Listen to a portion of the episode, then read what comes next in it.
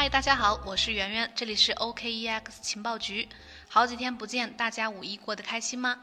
距离比特币减半呢，还剩下五天的时间。过去这几天，比特币的价格一直是在八千五到九千美金这个区间震荡。知道大家呢最关心的还是行情问题，以及今年到底有没有牛市。那你们看看今年这个经济环境啊，巴菲特第一季度都亏了五百亿美金，说明我们在市场当中要学习的还有很多，不管是投资策略。短线、长线，还是选择股票或者是比特币，大家心里都有杆秤。做最适合自己的选择。总之，学无止境，可以多听听大咖的分享和看法，但是呢，实践还是要靠自己。明天晚上八点呢，我们就有一场线上直播，会连线来比特矿池创始人江卓尔进行一个语音访谈，围绕目前的经济局势对加密货币市场的影响，以及比特币牛市到底会不会来，还有挖矿这些话题进行深入讨论。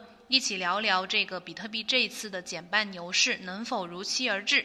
参与的方式很简单，就是加主播的微信幺七八零幺五七五八七四，获取我们的直播间链接，提前的来占位报名。来听直播的话，还能直接和江总进行互动，等你加入。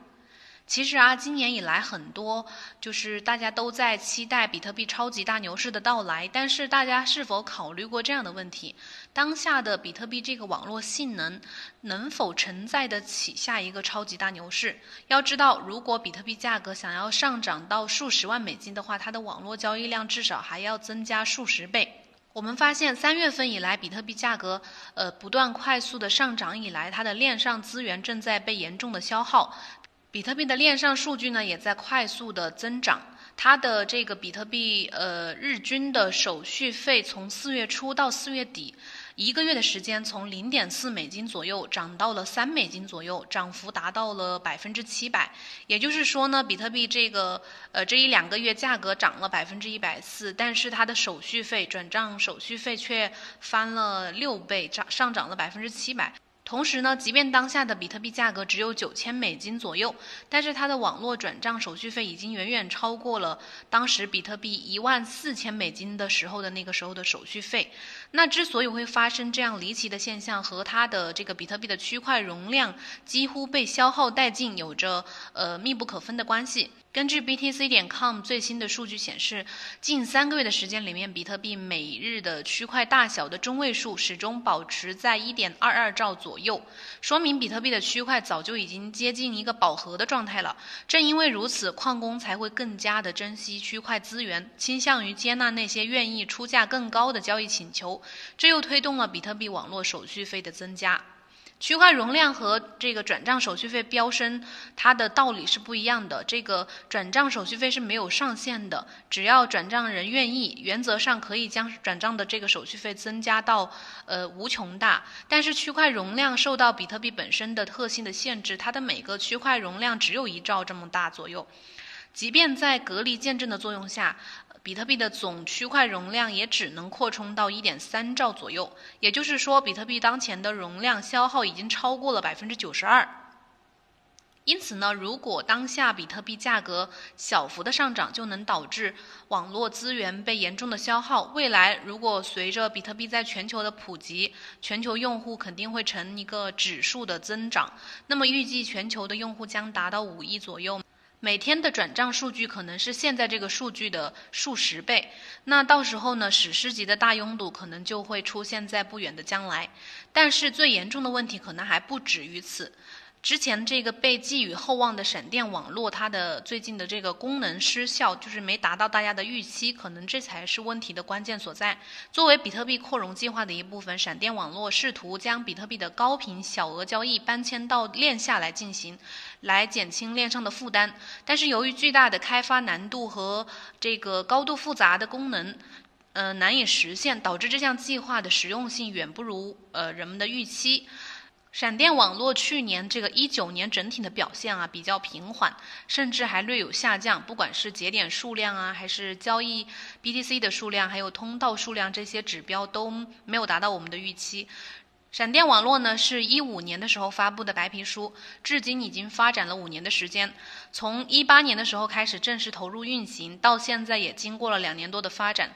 虽然它网络上的比特币容量从零增长到了现在的一千枚左右，但是和比特币全网流通量相比，还是呃占比只有百分之零点零零五左右。那这都说明一个问题，就是这个闪电网络的发展可能正在进入一个瓶颈期。不得不说，闪电网络它是有一些优点的，比如交易速度快、交易费用低、匿名性等等这些优点，但是它的缺点也非常明显。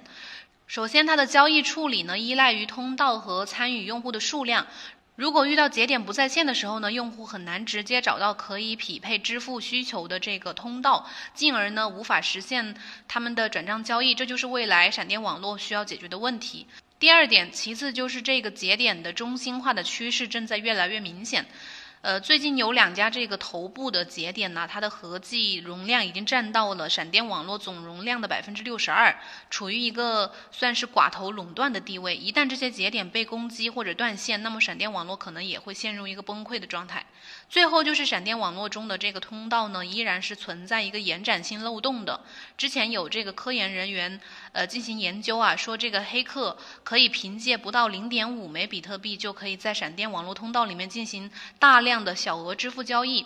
呃，抢占这个闪电通道的处理资源，来堵塞闪电网络通道，直到整个网络瘫痪。那么我们假设一下，当史诗级的大拥堵发生的时候，加密货币行业会发生什么巨变呢？它的格局，比如啊，举个例子，就是现在比特币、BCH、BSV 这些呃这些网络是可以通过增加比特币区块容量大小来扩容的。但是，像莱特币、以太经典和 DCR 这些市值较小的项目呢，目前它的网络处理能力尚未开发完全，因此呢，极有可能会来承接一些比特币拥堵的时候所溢出的这个资金和流量。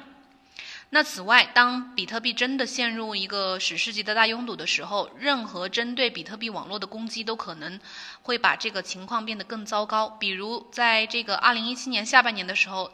呃，比特币网络就越来越拥堵。当时的这个呃，比特币数据资源网站和这个比特币数据分析工具的研究联合研究分析显示，比特币网络在过去两年的时间里面一直在被迫处理很多的垃圾交易，并且把矛头指向了几家比特币矿池。